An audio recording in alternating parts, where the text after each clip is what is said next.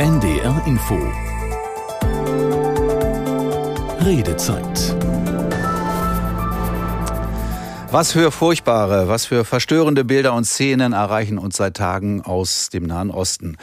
Nach den unmenschlichen Terrorangriffen der Hamas auf die israelische Zivilbevölkerung, bei denen ja offenbar mehr als 1400 Kinder, Eltern, Senioren, Jugendliche barbarisch getötet wurden, reagiert ja die israelische Armee jetzt seit Wochen, seit Tagen mit Gegenschlägen auf den Gazastreifen, bei denen nun auch wieder Unschuldige ums Leben kommen. Eine Spirale der unfassbaren Gewalt, die von der Hamas in Gang gesetzt wurde, sorgt also weltweit für Trauer, weltweit für Entsetzen. Wir fragen heute in der Redezeit der Krieg in Nahost. Welche Folgen hat der eigentlich auch für uns? Was macht der mit uns? Ich bin Andreas Kuhn. Ich lade Sie ein, darüber auch zu sprechen. Heute hier in der Redezeit unter 08000 441777 können Sie uns wie immer erreichen. 08000 441777. Oder wenn Sie uns im Livestream sehen können unter ndr.de-redezeit, dann können Sie ja sich auch direkt an der Sendung beteiligen. Der Krieg im Nahen Osten, der zieht also tatsächlich weltweite Kreise, auch zu uns nach Deutschland. Bei uns sollen die Aktivitäten der Hamas untersagt werden. Bundeskanzler Scholz hat in seiner Regierungserklärung in der vergangenen Woche ein Betätigungsverbot angekündigt und will der Hamas nahestehende Vereine jetzt verbieten lassen. Das klingt ja nach einem Plan. Und doch heute musste der Bundestag einmal mehr über Antisemitismus bei uns in Deutschland diskutieren. Der aktuelle Anlass unter anderem ein Brandanschlag auf eine Berliner Synagoge in der vergangenen Nacht und massive Ausschreitungen bei pro-palästinensischen Demos. Krieg in Nahost. Welche Folgen hat das für uns? Machen Sie sich Sorgen? Also ich höre noch Nachrichten. Einmal am Tag gucke ich mir das an, damit man weiß, was los ist. Lösen kann ich mich davon nicht, ehrlich gesagt. Man wird so ein bisschen so ein Nachrichtenjunkie und hängt immer häufiger am Handy, um zu gucken, was es Neues gibt. Ähm, natürlich, es gibt Situationen, wo man ja wütend ist für das Ganze, aber im Defekt, äh, wir können ja in dem Sinne nicht viel ändern. Also im Radio ist es ja auch nicht so ausführlich, als wenn man jetzt ins Fernsehen geht. Ne? Im Fernsehen gucke ich mir das nicht alles an. Ja, die sind schrecklich, sind furchtbar, natürlich. Man fühlt sich ein wenig in Ausnahmezeiten. Man macht sich Sorgen um die Zukunft, keine Frage. Also ich bin jetzt nicht den ganzen Tag mit meinen Gedanken über diesen Nachrichten, nein. Es drückt schon ein bisschen auf die Stimmung. Aber ich versuche, das in bestimmten Momenten einfach auszublenden, dass ich mich auf Positives konzentrieren kann. Das möchte ich nicht vergessen, das Positive. Also ich hoffe, dass es nicht noch schlimmer wird und die Auswirkungen nicht noch schlimmer werden. Aber ich versuche, meine Laune deswegen trotzdem nicht zu verlieren. Ja, indem ich manchmal versuche, das Unglück auszublenden. Das kommt immer darauf an. Also ich versuche ein bisschen durch Sport mit meinem Beruf, ich sitze im Büro, halt ein bisschen auszugleichen, gehe halt viel raus, spazieren und so, dass man eben so ein bisschen runterkommt. Schöne Wanderung, eine gute Beziehung, Musik und da kann ich mich schön fallen lassen und auch ausblenden. Also so richtig gut ist die Laune nicht mehr, wenn man die Nachrichten gehört hat. Krieg in der Ost, welche Folgen hat das für uns? Hier so ein paar Stimmen von Hörerinnen und Hörern, die gesagt haben, wie sie sich aus dieser aktuellen Situation so mal so ein bisschen versuchen zu befreien. Wir wollen mit Ihnen sprechen heute darüber, wie Sie das empfinden. Machen Sie sich Sorgen möglicherweise auch vor Anschlägen im eigenen Land, vor der eigenen Haustür? Wir haben gehört, gerade eben ja nochmal von dem Anschlag auf die Synagoge heute Nacht in Berlin Mitte. Krieg in der Ost, welche Folgen hat das für uns? Wir wollen wir gerne mit Ihnen drüber reden. Wenn Sie Lust haben anzurufen, dann gerne über 08000 4417 77 08000 441777 oder wenn Sie uns im Netz schauen unter ndr.de-redezeit, dann können Sie auch direkt an der Sendung teilnehmen. Sicherlich ein Thema, das viele von uns auch bewegt. Bewegt ist auch Stefanie Böhmann. Sie ist Religionslehrerin in Hamburg und interkulturelle Koordinatorin der Stadtschallschule Öjendorf. Schönen guten Abend, Frau Böhmann. Guten Abend, Herr Grund. Sie sind schon viel in Israel gewesen. Sie haben sich viel mit dem Konflikt da unten auch beschäftigt. Einerseits beruflich, andererseits auch, weil Sie sich privat dafür interessiert haben. Sie versuchen Schülerinnen und Schüler aus äh, ja, arabisch sprechenden oder arabisch orientierten Ländern mit anderen zusammenzubringen. Wie ist die Stimmung zurzeit bei Ihnen an der Schule? Na, momentan sind Ferien und wir sind eigentlich ganz froh darüber. Allerdings letzte Woche ja, war ich noch an der Schule und habe ganz viel über den Nahostkonflikt gesprochen und war auf der einen Seite überrascht, dass es in manchen Familien überhaupt nicht thematisiert wird. Mhm. Und auf der anderen Seite habe ich in manchen Klassen auch so eine Spannung gespürt, dass ich dachte, ja, und wir müssen hier jetzt wirklich nochmal gemeinsam erarbeiten, wo liegt denn die Wurzel des Konfliktes? Wie nehmen Sie denn den Jugendlichen diese Spannung? Na, eigentlich am liebsten durch Wissensvermittlung. Mhm. Und unsere Jugendlichen, also wir haben 40 Sprachen an der Schule.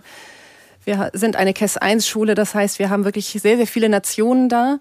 Und was es heißt, geflüchtet oder Geflüchteter zu sein, das kennen sie sehr gut. Und was es heißt, ums Leben zu rennen, leider kennen das auch viele unserer Schüler. Und wenn man das mit ihnen anschaut, gerade auch den Zweiten Weltkrieg, dass Juden eigentlich durch das ganze Mittelalter, durch äh, ja eine ganz lange Strecke immer wieder verfolgt worden sind und eigentlich sich nach Sicherheit gesehnt haben, dann merkt man, dass sie plötzlich ins Nachdenken kommen und doch auch so ein bisschen verstehen können. Gibt es dann irgendwann eine Dialogbereitschaft? Gibt es dann irgendwann einen Austausch unter den Schülerinnen und Schülern von Ihnen so ein Stück weit gesteuert? Also ich hatte schon den Eindruck, dass wir die Chancen haben, auch nach den Herbstferien wirklich da anzusetzen und zu überlegen, auch durch Rollenspiele, dass sie mal in eine Rolle, mhm. also eine syrische Geflüchtete beispielsweise in die Rolle eines Israelis oder so schlüpfen sollte dann, dass man da ja für Verständnis sorgen kann. Dass es da jetzt gleich zu Freundschaften kommt oder ein, äh, ein Miteinander nach vorne gedacht, gehandelt. Genau, das, das glaube ich noch nicht wirklich, mhm. aber trotzdem zumindest mal ein Nachdenken und ja, sich vielleicht auch mal tiefer mit dem Konflikt. Auseinandersetzen. Aber in diesem Konflikt ist es ja wichtig, dass man überhaupt mal positive Zeichen hat und wenn es so kleine sind, auch an ihrer Schule da. Definitiv. Inge Günther ist ehemalige Korrespondent, ehemalige Korrespondentin in Jerusalem und hat viel Berichterstattung aus Israel geleistet, unter anderem auch über die palästinensischen Gebiete. Schönen guten Abend, Frau Günther. Guten Abend. Ja, welche Folgen hat das für uns? Vielleicht schildern Sie erstmal das, was Sie von Ihren Freundinnen und Freunden sowohl aus Israel als auch aus den Palästinensergebieten hören. Wie ist das zurzeit vor Ort? Gibt es da irgendwie das Gefühl, dass leider die Diplomatie wieder mal versagt hat? Oder wie ist da so allgemein die Stimmung? Ist das jetzt auch unter den, nehmen wir mal an, gemäßigten Palästinensern so, dass sie sagen, also jetzt sind wir auch auf der Zinne oder gibt es da noch irgendwie das Gefühl, dass man da miteinander reden könnte, irgendwann mal wieder? Da, da sind natürlich die, da, da, äh, da überwiegt die Skeptis. Da ist irgendwas nicht ganz in Ordnung bei mir. Ja, wir hören Sie auch leider ja. nur sehr abgehackt, ja? Versuchen Sie es nochmal bitte, äh, ja? Irgendwas ich versuch, ja, ich, ich habe hier einen Hall in dem. Ja. Sorry, das war vorhin alles klar, aber jetzt nicht. Ja, ich frage mal bei uns Kann in der, ich frage noch mal bei uns in der Technik, ob wir das noch rauskriegen jetzt innerhalb, sonst würde ich sagen, machen wir das erstmal mit vielleicht mit äh, Max Bauer weiter. Dr. Max Bauer ist Jurist und Journalist in der ARD Rechtsredaktion. Schönen guten Abend, Herr Dr. Bauer. Ja, hallo, guten Abend. Gut, können Sie uns gut hören, ja? Ich höre Sie bestens, ja. Wunderbar. Nun haben wir ja gerade schon darüber gesprochen, dass natürlich äh, Deutschland mittlerweile auch reagiert hat, logischerweise. Wir müssen ja irgendwas tun gegen diese ja, massiven Demonstrationen, die ja ein Bild von Deutschland zeichnen, was es so in der Menge logischerweise nicht gibt, nicht geben sollte. Diese pro-palästinensischen Demonstrationen, in denen nochmal deutlich gemacht wird, das Existenzrecht Israels wird von diesen Gruppen nicht anerkannt. Das ist aber bei Deutschland ja nun oder in Deutschland Staatsräson. Nun wird gesagt, wir müssen da also juristisch viel mehr stärker drauf eingehen. Heute gab es ja noch mal eine Sondersitzung wieder im Bundestag oder eine Sitzung im Bundestag, wo auch über dieses Thema gesprochen worden ist. Welche rechtlichen Möglichkeiten hat eigentlich ein Staat wie Deutschland, eine Staatsräson, die immer wieder betont wird, auch durchzusetzen? Ja, also der Begriff Staatsräson ist erstmal kein Rechtsbegriff. Das Wesentliche, worum es aber geht, ist natürlich schon Staatsräson. Und das ist erst einmal natürlich die Sicherheit und die Rechte von Menschen in Deutschland. Und ähm, Sie haben es angesprochen, es ist ganz wesentlich, dass eben hier vor allem Jüdinnen und Juden sicher sein müssen in diesem Staat. Also diese Anschläge auf die Synagoge in Berlin, das geht schon an die Grundfesten unserer gesellschaftlichen Selbstverständlichkeiten, aber natürlich auch unserer Rechtsordnung. Im Grundgesetz steht ganz vorne die Menschenwürde. Da könnte aber auch stehen, nie wieder. Und mit dem nie wieder ist eben nie wieder der Holocaust gemeint. Das heißt, wenn das Leben von Jüdinnen und Juden in unserem Staat irgendwie gefährdet wird, und das ist das, das muss man wirklich sehen, das ist wirklich sehr gefährlich, was da mit dieser Synagoge, was mit diesen Anschlägen passiert. Jüdinnen und Juden fühlen sich nicht mehr sicher in diesem Staat. Und die zu schützen, ist dann wirklich die allererste Aufgabe dieser Verfassungs- und Rechtsordnung. Ein ganz wesentlicher Aspekt. Und da hat aber unsere Rechtsordnung doch einige Möglichkeiten, über die wir vielleicht im Laufe des Abends noch reden werden. Also der Staat ist bei weitem nicht hilflos eben Jüdinnen und Juden vor allem zu schützen. Und auch noch ein ganz wichtiger Punkt, eben dieser Antisemitismus, den wir erleben im Zuge des Nahostkonflikts, ist natürlich nicht das Problem von Jüdinnen und Juden, sondern von uns allen. Das muss uns, glaube ich, klar sein. Aber die Rechtsordnung hat da sicher Antworten. Ja, antisemitische Übergriffe haben in den letzten Monaten deutlich zugenommen. Das wurde ja heute auch nochmal deutlich äh, skizziert. Die Frage ist ja, wenn es also rechtliche Grundlagen gibt, logischerweise gibt es die, um so etwas zu äh, sanktionieren, stellt sich ja die Frage, aber wie, wie können wir es sanktionieren? Wir müssen ja diese Täter erstmal finden. Ja, das ist äh, im Rechtsstaat immer so, aber es spielt ja im Moment eigentlich auch auf einer anderen Ebene und auf der Ebene nämlich der Öffentlichkeit. Wir erleben in der Öffentlichkeit auch massiven Antisemitismus, zum Beispiel bei pro-palästinensischen Demonstrationen. Und da erleben wir gerade eben auch, wie Versammlungsbehörden in ganz Deutschland versuchen, eben, dass solche Straftaten, solche Bilder in der Öffentlichkeit, die ja auch Eindruck machen sollen, die ja Jüdinnen und Juden verunsichern sollen, die eine Gefahr darstellen sollen, solche einzudämmen. Das macht einem so ein bisschen ein komisches Gefühl als Bürger, weil wir natürlich immer denken, ja, eigentlich ist so Demonstrationsfreiheit ein großes Gut und politische äh, Meinungskämpfe sollen ja stattfinden. Aber wenn diese politischen Meinungskämpfe eben zu einer Gefahr werden, ja, zu einem Einschüchterungseffekt führen, was gerade der Fall ist bei Jüdinnen und Juden, aber auch bei vielen anderen, ähm, dann muss das natürlich unterbunden werden. Und da spielt eigentlich gerade ähm, ja die Musik auf der Ebene des Demonstrationsrechts. Und da werden im Moment gerade Demonstrationen verboten. Ich meine, meistens gerade aus gutem Grund. Also ist es dann aber so, dass wir, wenn wir jetzt zunehmend auch Demonstrationen verbieten müssen, in einem eigentlich äh, freiheitsliebenden Land, das äh, sich auch auf die Fahne geheftet hat, dass so etwas möglich sein muss, also auch demonstrieren für äh, ja, bestimmte Themen in der Öffentlichkeit, friedlich demonstrieren wohlgemerkt, dass wir uns da möglicherweise so ein Stück weit auch in unserer eigenen Freiheit beschränken müssen im Laufe der nächsten Monate, Jahre? So generell muss man das, denke ich, nicht sagen, denn die Grundlage ist natürlich immer noch, wenn politische Auseinandersetzungen stattfinden, der Nahostkonflikt ist eine politische Auseinandersetzung, die sich bei uns in unserem gesellschaftlichen Umfeld jetzt spiegelt, dann muss das eigentlich erstmal möglich sein. Das heißt, man muss pro oder contra für die eine oder andere Seite im Nahostkonflikt natürlich demonstrieren dürfen und auch eben seine Meinung kundtun dürfen. Das ist die Grundlage. Aber wenn es dann eben zu Straftaten kommt, was ganz oft der Fall war in der Vergangenheit, auch in der Gegenwart auf solchen Demonstrationen, wenn solche Demonstrationen gesamtgesellschaftlich gesellschaftlich einen Einschüchterungseffekt haben, quasi den Terror prolongieren, weiterführen gegenüber Jüdinnen und Juden, dann muss eben die Freiheit auch eingeschränkt werden. Und keine Freiheit ist uneingeschränkt. Jedes Grundrecht im Grundgesetz steht unter dem Vorbehalt der Freiheiten anderer. Und Freiheiten müssen oft gegeneinander abgewogen werden. Und das ist eine ganz schwierige Aufgabe, wie das im Einzelfall aussieht. Und da ja, sind jetzt viele Gerichte gefragt, im Einzelfall zu gucken, wann muss eben zum Beispiel eine Demo noch erlaubt werden und wann nicht. Ist eine schwierige Abwägung. Aber wir kommen eben nicht raus aus diesem Dilemma, das auch dieser Konflikt natürlich in unsere Gesellschaft trägt. Thema heute in der Redezeit, der Krieg in der Ost. Welche Folgen hat der für uns oder welche Folgen hat das für uns? Wenn Sie mit uns diskutieren wollen oder Fragen haben, dann können Sie gerne anrufen über 08000 441777 08000 441777. Die Nummer können Sie wie immer kostenlos nutzen, wenn Sie uns im Netz sehen, sehen können. Unter ndr.de-redezeit können Sie natürlich auch direkt an der Sendung teilnehmen. Da gibt es ja entsprechende Möglichkeiten.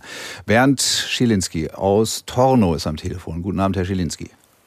Ja, super. Guten Abend. Einen schönen guten Abend in die Runde. Ja. Guten Abend zurück. Guten Abend. Hallo? Ja? Ich höre Sie. Ja, ich wir höre hören, Sie, wir hören Sie auch. Ah, jetzt Ihre Frage. Oder meine, soll ich mal was sagen dazu? Nee, Sie können uns was dazu sagen, zu unserem heutigen Thema. Ja, ich habe, mein Kind ist äh, 33 Jahre alt und äh, der ist ausgewandert, ist egal. Und seine Freunde haben alle einen Job und der ist bei der Polizei unter anderem ein guter Freund. Und wenn er dann zu Hause ist, ich wohne im Osten, dann sitzen alle zusammen und da haben die mal geredet. Und ich habe das selbst erlebt als Montagearbeiter. Ich bin überall, ich arbeite in der Freileitung. Und da äh, war in Berlin eine Demo und da waren ganz viele so eine, ich sag jetzt mal, Hamas-Kämpfer mit ihre Palästinenserfahnen und alle mit ihre Rauschebärte und wie auch immer und die brüllen Hamas, Hamas, Juden in das Gas. Ich war entsetzt, ich war total entsetzt. Und deutsche Polizisten müssen diese Demonstration bewachen. Sie haben sie begleitet. Und das finde ich echt zum Kotzen. Mhm. Wer sowas sagt, wie ich bin aus der DDR, wir haben in der DDR gelernt, verdammt nochmal die Juden, was sie mit den Juden gemacht haben, war Unrecht, war absolutes Unrecht. Sowas würde, hätte nie passiert, wäre nie passiert. Jetzt fällt den Politikern ein, um Gottes Willen, wir müssen diese Demonstration verbieten. Die gab es schon immer. Mein Kollege, also von meinem Sohn, der Freund, der hat erzählt, es werden die Polizisten mit Scheißbeuteln beschmissen. Das sind dünne, wie es beim Bäcker gibt, diese Plastikbeutel, da wird reingekackt und dann schießen sie die an die Schilde ran. So weit ist es gekommen. Das muss doch mal in die Öffentlichkeit. Seid doch mal ehrlich, brecht doch einfach mal eine Lanze. Was hier los ist, ist nicht mehr feierlich. Es ist nicht mehr schön. Fahren Sie mal, mal durch Marxville, Dortmund und so weiter. Ich möchte da nicht leben. Und es muss einfach mal gesagt werden, wo kommt denn der ganze Judenhass her? Wenn hier zwei Millionen, 1,5 Millionen, wie auch immer, Muslime leben, die haben sich auf die Fahnen geschrieben, dieses Land Israel zu vernichten. Ich wäre stolz, ein Israeli oder ein Jude zu sein, der 550 Millionen Muslime in Schach hält. Gut ab. Das muss ich mal sagen. Und jetzt werden sie alle Leute sagen, was ist denn das für ein Rassist, der da anruft? Der kann ja nur die AfD wählen. Ich bin freier Bürger. Und ich bin parteilos. Ich habe meinem Vater am Totenbett versprochen, immer parteilos zu bleiben. Aber Sie haben Ihre Meinung gesagt, Herr Schilinski. Dafür danken wir Ihnen und das gehen wir direkt jetzt auch mal weiter. Ähm, die Frage, die sich daraus ja ergibt, äh, Max Bauer als Jurist und Journalist, ähm, diese Demonstration, ist dieser Antisemitismus wirklich exportiert oder gibt es den aus Ihrer Beobachtung heraus durchaus auch mittlerweile unter uns Deutschen wieder verstärkt? Also ich möchte erst, bevor ich die Frage beantworte, noch kurz auf diesen Spruch ähm, zu sprechen kommen, den der Hörer gerade geschildert hat bei einer Demonstration. Also wenn auf Demonstrationen Parolen ähm, skandiert werden wie Juden ins Gas, dann ist das nach deutschem Recht ganz klar eine Volksverhetzung, eine Straftat. Wenn solche Straftaten passieren bei Demonstrationen, können Demonstrationen im Vorfeld verboten werden, wenn das zu befürchten ist, oder auch aufgelöst werden. Das heißt, das Recht hat da alle Maßnahmen eigentlich, gibt der Polizei, den Versammlungsbehörden alle Maßnahmen in die Hand, um auf so etwas unmittelbar zu reagieren. Wenn das nicht passiert, ist das sehr, sehr schlecht. Das ist das eine. Das andere ist die Frage, ähm, ob man jetzt den Antisemitismus, der in dieser Gesellschaft sehr, sehr, sehr, sehr tief ähm, verankert ist, seit Jahrhunderten, der im 20. Jahrhundert eine Form angenommen hat, eine Form eingenommen hat wie nirgendwo sonst auf der Welt, der zum Holocaust geführt hat. Wenn man diesen Antisemitismus jetzt vergleicht mit Antisemitismus, der sozusagen in Reaktion auf den Nahostkonflikt entsteht und bei uns ausgelebt wird, dann finde ich das auch sehr, sehr schwierig. Diese Aufrechnerei führt weg von dem originären in der deutschen Gesellschaft leider sehr stark verankerten Antisemitismus. Es gibt Zahlen vom Bundesinnenministerium, dass über 80 Prozent der antisemitischen Straftaten von Rechtsextremen, in Anführungszeichen Bio-Deutschen, begangen Mhm, okay. werden. Natürlich gibt es jetzt im Laufe des Nahostkonfliktes auch den in Anführungszeichen importierten Antisemitismus, wobei da man auch sagen muss, viele Menschen eben mit Wurzeln in der arabischen Welt sind auch deutsche Staatsbürger. Das heißt, hier zu differenzieren, das gegeneinander auszuspielen, halte ich für problematisch. Man muss sich die soziologischen Ursachen des Antisemitismus angucken, auffächern, aber wenn wir mal die Position und ähm, ja die ähm, Lage von Juden und Juden in Deutschland einnehmen, dann ist es einfach wichtig, was die hier erleben und nicht in erster Linie, wo der Antisemitismus herkommt. Deren Rechtsgüter müssen geschützt werden und Diskussionen zu führen, wo man sozusagen dann Antisemitismus zuteilt, wegschiebt, halte ich für ganz falsch. Welche Erfahrungen, Frau Böhmann, machen Sie denn in der Schule mit Antisemitismus? Ist das da auch ein Thema? Also ist das etwas, was so manchmal durchwabert oder gibt es eben tatsächlich auch unter ähm, den Schülerinnen und Schülern aus den unterschiedlichen Regionen der Welt äh, tatsächlich einen, einen massiven Hass auf Juden? Also ich würde sagen, dass es nicht den Hass gibt jetzt, der so äh, sich auslebt an unserer Schule, Mhm. weil wir gar keine Juden und Jüdinnen leider an unserer Schule haben. Aber also ich werde schon immer wieder auch auf, von Schülern darauf angesprochen, können wir mal über den Nahostkonflikt Ah ja, reden? okay. Also gerade auch, wenn wir äh, Schüler haben, die palästinensische Wurzeln haben oder eben türkische oder syrische oder wie auch immer und Dinge gehört haben. Also sie wollen darüber reden und es ist ihnen schon, also sie kriegen schon auch Informationen mit der Muttermilch mit, denke ich. Und genau, also für mich war es wirklich, äh, als ein Schüler zu mir gesagt hat, Frau Böhmann, wenn Sie das Judentum unterrichten, dann gehe ich, war das für mich der Auslöser, gut, okay, wir müssen jetzt hier handeln und was unternehmen. Aha. Und wie hat denn äh, der Schüler oder die Sch Schüler was, haben Sie gesagt? Ein ne? Schüler, ja. Wie hat er denn reagiert, als Sie dann sozusagen was unternommen haben, dass Sie versucht haben, sozusagen ihn ein Stück weit abzuholen auf dieser Ebene und ihm was äh, ja, zu vermitteln, was ihn möglicherweise überrascht hat oder was ihn bestätigt hat? Er war leider nicht da. Er ist dann tatsächlich gegangen, ja? Also es war ein Schüler aus einer internationalen Vorbereitungsklasse, Mhm. ein, selber ein Geflüchteter, der dann auch weiter gereist ist und nicht mehr in meinem Unterricht war. Leider. Inge Günther ist hoffentlich jetzt über Telefon zugeschaltet. Frau Günther, können Sie uns hören? Auf jeden Fall. Guten ja, Abend. wunderbar. Ehemalige Korrespondentin in Jerusalem, hat viel aus Israel berichtet, aber auch aus den palästinensischen Gebieten. Ich hatte Sie ja vorhin schon kurz gefragt, was hören Sie denn jetzt von Ihren äh, ja, Kontakten in Israel, aber auch in den Palästinensergebieten? Ähm, jetzt erstmal nicht bezogen auf Deutschland. Wie stellt sich die Situation da dar? Wir sprechen ja natürlich auch heute nicht nur über den, den Hamas-Terror, und nicht nur über die Angriffe, die Gegenangriffe dann der israelischen Armee, sondern wir wollen ja auch mal fragen, gibt es da eigentlich noch irgendwie die Hoffnung, so ein Funken Hoffnung auf, auf irgendwann mal wieder eine Form von Dialogbereitschaft, die dann vielleicht mal zu einem dauerhaften Frieden führt? Im Augenblick kann man über solche Dinge sehr schlecht reden. Das muss man ganz deutlich sagen. Ähm, Sie hatten vorhin ja auch mal noch danach gefragt, äh, glauben die Leute, jetzt ist die Diplomatie endgültig gescheitert. Die Leute denken das eigentlich auf israelischer wie auf palästinensischer Seite schon seit Jahren. Es gibt ja keinen Friedensprozess mehr, den man auch so als bezeichnen kann, ein als äh, tatsächlich ernst gemeintes Unterfangen zu einer Verhandlungslösung zu kommen.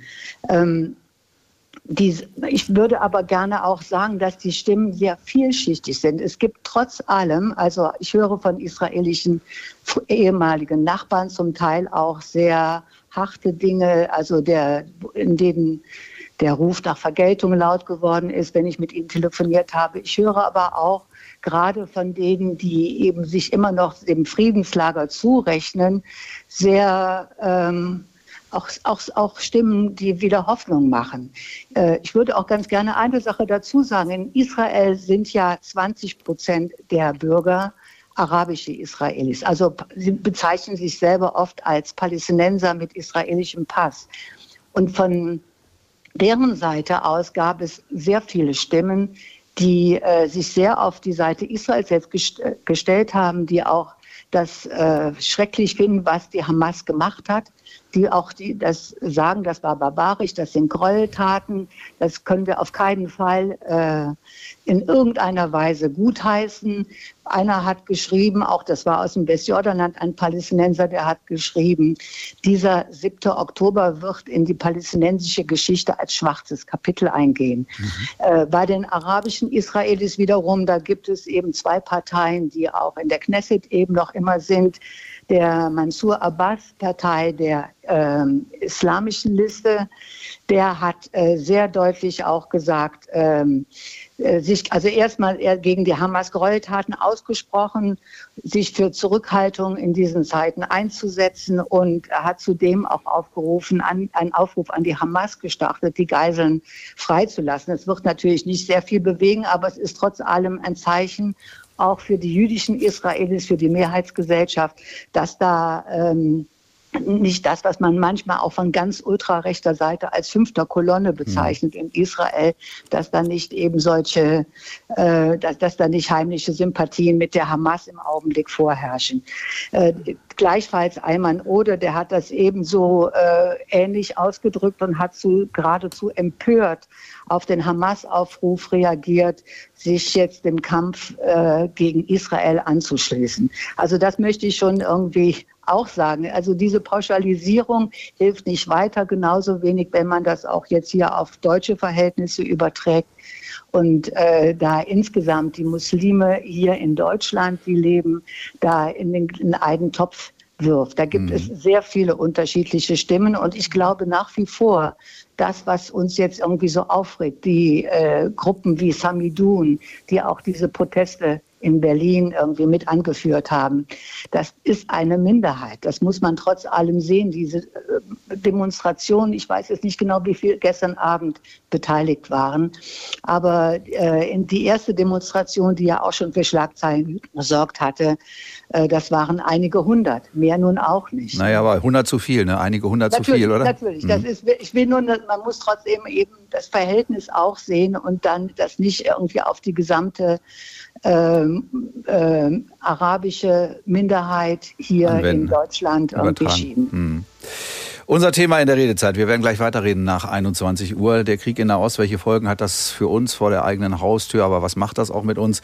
Wenn Sie mitreden wollen, können Sie uns gerne anrufen über 08000 441777 08000 441777 oder aber wenn Sie uns im Netz sehen unter ndr.de-redezeit den Livestream, dann können Sie auch direkt teilnehmen und wir wollen gerne in der nächsten Stunde auch ausführlich mit Ihnen sprechen und äh, freuen uns in diesem Zusammenhang dann auf Ihre Anrufe, vielleicht auch das, was Sie beobachtet haben, was Sie selber schon erlebt haben, können Sie uns heute hier gerne schildern. Und wir haben auch einige E-Mails bekommen, die sind teilweise auch ohne Namen.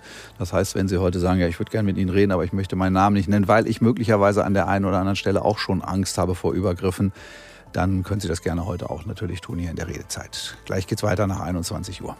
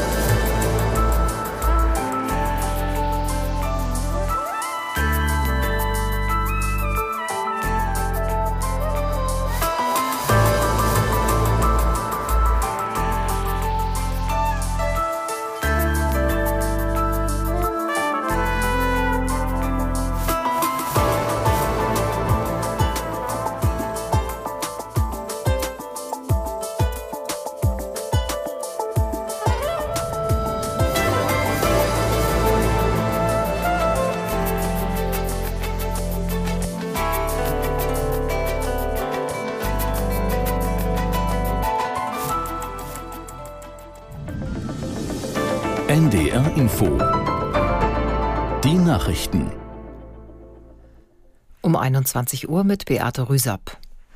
Im Gazastreifen warten die Menschen weiter auf humanitäre Hilfslieferungen. Nach Informationen des ARD-Studios Tel Aviv ist der Grenzübergang zwischen Ägypten und dem Gazastreifen weiterhin geschlossen.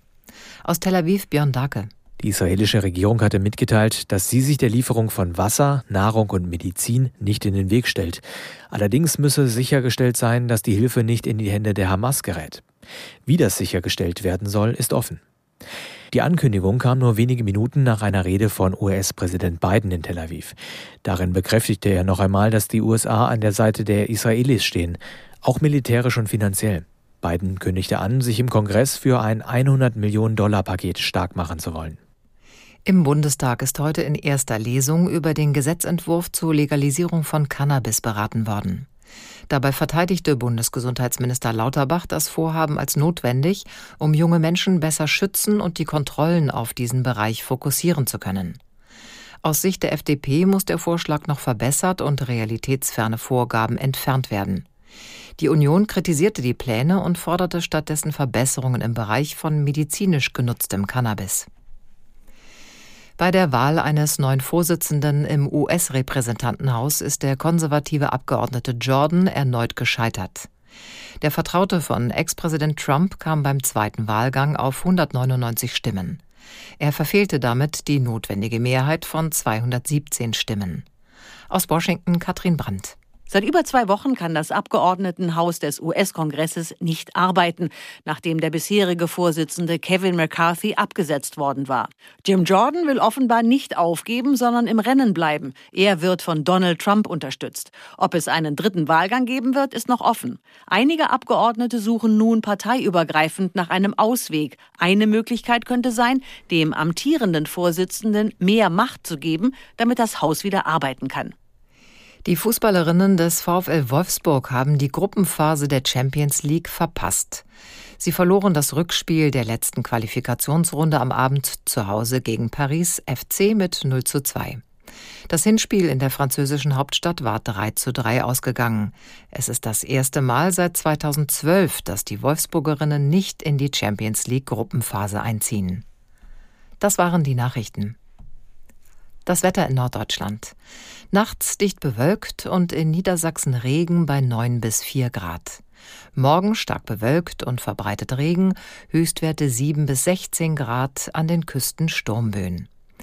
Die weiteren Aussichten. Am Freitag stark bewölkt und verbreitet regnerisch 5 bis 10 Grad, am Sonnabend zeitweise Regen bei 9 bis 14 Grad. Es ist 21.03 Uhr. NDR Info. Redezeit. Es geht heute um den Krieg in Nahost, ausgelöst durch die Hamas-Terrorangriffe auf die israelische Zivilbevölkerung mit mehr als 1400 Opfern und wir wollen darüber reden, welche Folgen hat das eigentlich auch für uns in Deutschland. Wenn Sie mitdiskutieren wollen, gerne anrufen über 08000 4417 77 08000 4417 77 oder wenn Sie uns im Netz sehen unter ndr.de-redezeit können Sie auch teilnehmen. Mein Name ist Andreas Kuhn. Ich freue mich, wenn Sie anrufen, damit wir darüber mal sprechen. Vielleicht haben Sie ja auch eigene Sorgen, vielleicht macht das mit Ihnen ja auch psychisch was. Können Sie gerne anrufen bei uns. Wir versuchen dann gemeinsam im Gespräch da vielleicht das ein oder andere auch aufzulösen. Krieg in der Ost, welche Folgen hat das für uns? Ich hoffe, dass es nicht allzu sehr eskaliert und diese Konflikte, die jetzt schon aufgetreten sind, eben sich nicht noch ausweiten werden zwischen Juden und Palästinensern, wie sie auf den Schulhöfen auch schon ausgetragen werden. Mit uns hat das deswegen was zu tun, weil wir auch Israel unterstützen. Wir unterstützen die ja so weit, dass wir sogar Leute einsetzen würden, unsere Bundeswehr. So weit würde es kommen wenn es nun ganz tief mit Israel runtergeht. Es könnten wieder Terroranschläge in Großstädten, in der Bahn oder sonstiges kommen. Die wollen dann auf sich aufmerksam machen, aber Unschuldige wieder mit reinziehen. Ich finde es generell im Moment, dass die Menschen sehr komisch drauf sind und dass eben halt keine Liebe unter den Menschen ist. Ne? Und das ist schon schlimm, der Antisemitismus, der hier hochkommt. Ja, ich habe auch Angst. Wir haben zu viele Andersdenkende, die nicht die Demokratie so wahrhaben wollen, wie wir das machen. Wir sollten uns nicht zu sehr darauf kaprizieren, dass nur die eine Seite recht hat.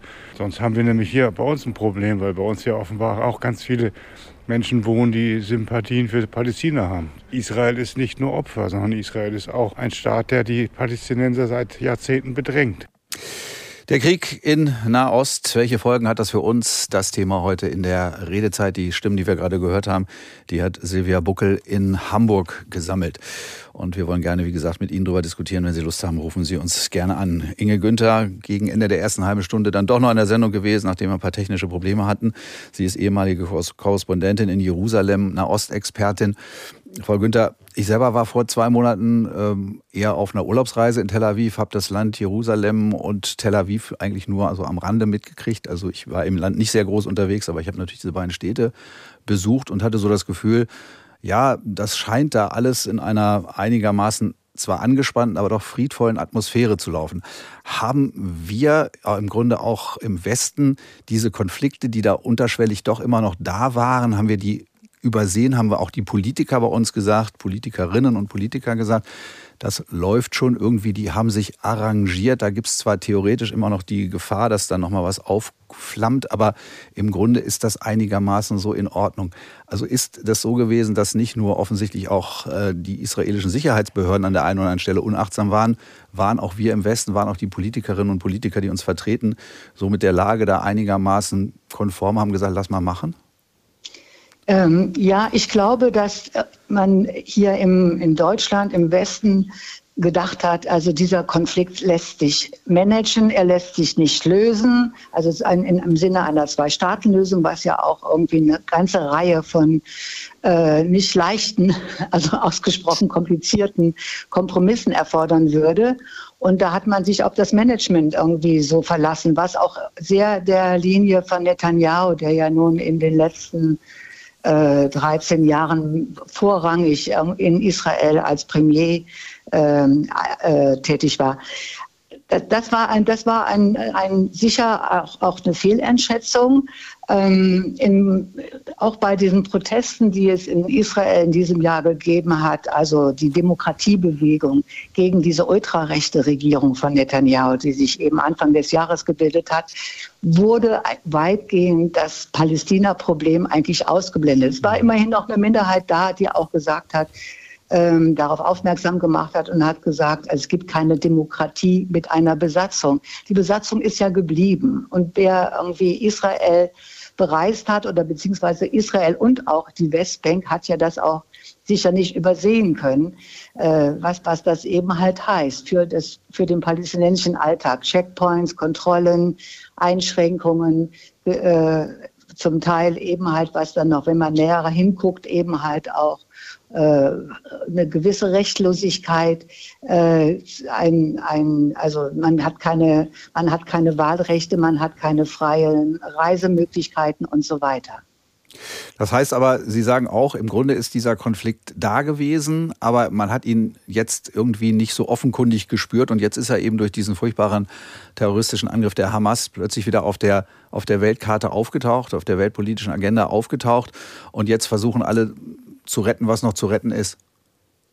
Ja, aber was kann man im Augenblick retten? Also all diese Dinge, die man äh, sich eigentlich vorgestellt hat. Hier war ja immer das Mantra auch in USA, in Europa, Zwei-Staaten-Lösung. Wobei man gleichzeitig gesehen hat, eigentlich oder sich gefragt hat, wo soll denn diese Zwei-Staaten-Lösung realisiert werden? Weil der Siedlungsbau ist ja auch die ganze Zeit fortgeschritten. Also der jüdische Siedlungsbau meine ich mhm. jetzt sowohl in Ostjerusalem als auch im Westjordanland. Ähm, also die, die, die Lösungen, die man irgendwie früher propagiert hat und auch also zu Recht auch verfolgt hat, ich finde auch eine Zwei-Staaten-Lösung wäre das Beste, die sind sehr aus dem Blickwinkel geraten, also erschienen mehr und mehr unrealistisch und dann hat auch keiner mehr weiter gewusst. Es gab ja auch andere Brennpunkte in, auf dieser, auf, in dieser Welt und äh, da hat sich sicher das Interesse auch sehr darauf fokussiert.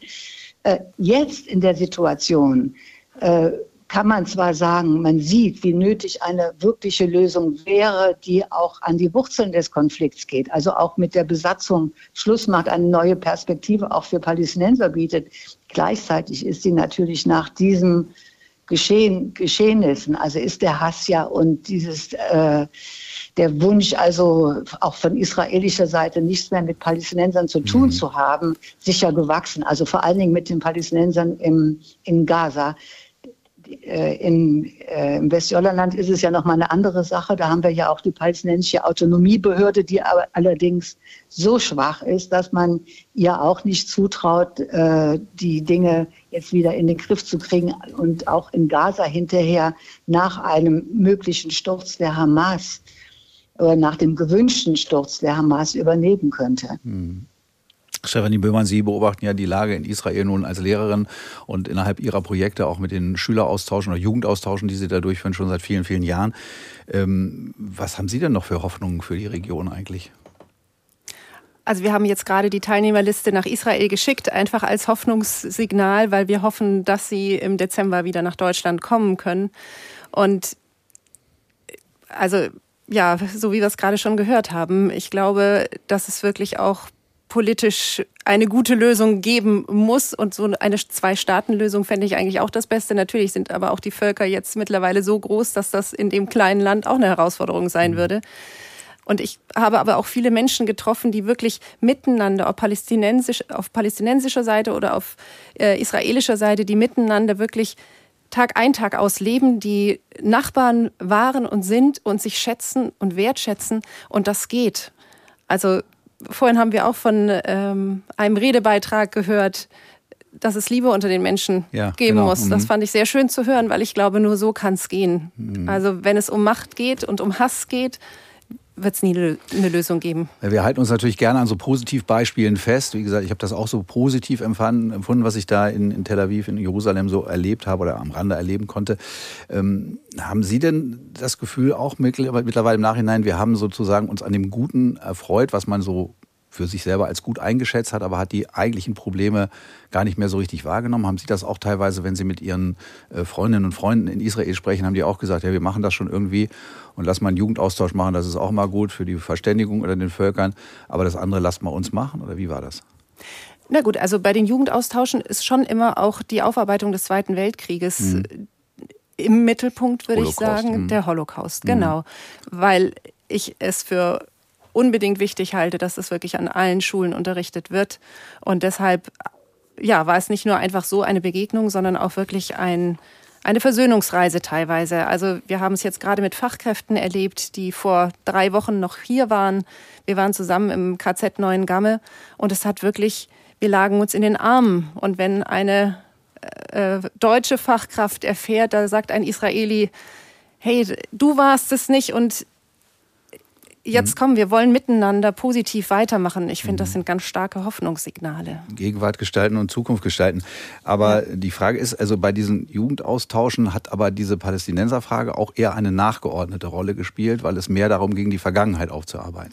Ja, aber auch um Begegnung zu schaffen und auch, dass unsere Schülerinnen und Schüler als Botschafter dann in die Schule gehen und davon erzählen, dass ja, auch israelische Jugendliche oder Juden und Jüdinnen mhm. ganz normale Jugendliche sind, die die Musik hören, die wir auch hören. Mhm. Und äh, das ist vielen nicht klar. Sie sind genauso Menschen. Und bisher hatten wir keine muslimischen Schüler dabei. Das wäre in diesem Jahr eben der Fall, was mich riesig freut, dass wir Schülerinnen und Schüler gefunden haben, die sagen, ja, wir wollen verstehen lernen. Wir wollen, wir kennen nur die eine Seite, jetzt wollen Aha. wir die andere Seite auch kennenlernen. Bisher hatten wir das nicht. Wir mussten auf die vertrauen, die eher als Christen ja. mitgekommen sind und die dann eben erzählt haben. Und diese muslimischen Jugendlichen, die werden jetzt diesmal das erste Mal mitfahren. Hoffentlich. Ja, hoffentlich. Nach dem, was passiert ist. Genau. Unser Thema heute, der Krieg in Nahost. Welche Folgen hat das für uns? Wenn Sie dabei sein wollen, gerne übers Netz dabei sein, über unseren Livestream ndr.de-redezeit oder anrufen 08000 441777. Im Vorfeld haben wir auch Mails bekommen, häufig tatsächlich mit der Bitte, den Namen nicht zu nennen. Das gilt auch für diese hier. Ich habe Israel etwa zehnmal als Touristin besucht und ich liebe das Land und die Menschen dort sehr. Auch vor dem Angriff der Hamas habe ich schon Hass und Diskriminierung zwischen Israelis und Palästinensern wahrgenommen. Diese werden natürlich nun erst richtig angefacht. Der Angriff der Hamas auf Zivilisten im Süden hat mich schockiert und ich finde es richtig, dass Israel versucht, die Entführten zu befreien und die Hamas zu zerschlagen. Dennoch möchte ich die Vorgehensweise Israels kritisieren. Israel geht rücksichtslos und brutal gegen palästinensische Zivilisten vor. Es wurden Wohnhäuser in der Mitte und im Süden bombardiert, wodurch viele Zivilisten getötet wurden, denen vorher zugesichert wurde, sie seien im Süden sicher. Es gibt keine Unterkünfte und Versorgung dort für diese Menschen. Israel hält nicht Wort, schreibt die Hörerin. Das kostet viele Sympathiepunkte. Dann auf die Frage, welche Auswirkungen hat der Konflikt? Meine Hoffnung ist, schreibt sie, dass die Vereinten Nationen nun endlich dafür sorgen werden, dass eine endgültige Lösung des israelisch-palästinensischen Konfliktes gefunden wird, sodass das palästinensische Volk in Frieden, menschenwürdig und selbstbestimmt neben Israel leben kann. Hier noch eine E-Mail und die stammt äh, von Harald Kowitz aus Heusdorf. Die Gefahr, dass die Hamas den Terror auf Deutschland und Europa ausdehnt, ist nur gegeben, wenn Israel die Palästinenser im Gazastreifen tatsächlich verhungern und verdursten lässt. Israel hat ja genau das angekündigt, nicht expresses verbis, aber die politische Führung in Israel hat, ange hat angekündigt, dass man eben ja auch bestimmte Lieferungen dort eingestellt hat. Es hängt jetzt von der EU, den USA und der UNO ab, ob sie es schaffen, dass die politische Führung in Israel die Gesetze des Völkerrechts doch wieder beachtet, schreibt Harald Kowitz aus Heusdorf. Und am Telefon ist Nikolai Holzer aus Rostock. Schönen guten Abend. Äh, schönen guten Abend. Herr Holzer. Äh, ja, ich habe zwei Dinge. Das erste ist, mir fällt sehr schwer bei den Bildern des Terrors der Hamas, mich Israel kritisch zu äußern, weil ich Angst habe, gleich einen Antisemitismus, Antisemitismusverdacht ähm, unterzogen zu werden. Mhm. Weil es gibt ja meiner Meinung nach viele Dinge, die man auch an der Politik Israels kritisieren kann, Stichpunkt Siedlungspolitik oder das Nichthalten an die UN-Resolution nach dem äh, Sechstagekrieg. Ähm, und die zweite Punkt, den ich interessant finde oder den ich äh, erwähnen wollte, da geht aber mehr in die Geschichte zurück. Ich finde, dass 1948 bei der Gründung des israelischen Staates ein Geburtsfehler vorlag. Ähm, ich persönlich finde, dass der Antisemitismus ein europäisches Problem war. Also die Europäer in Europa ist er entstanden und wir haben ihn jetzt nach Palästina exportiert.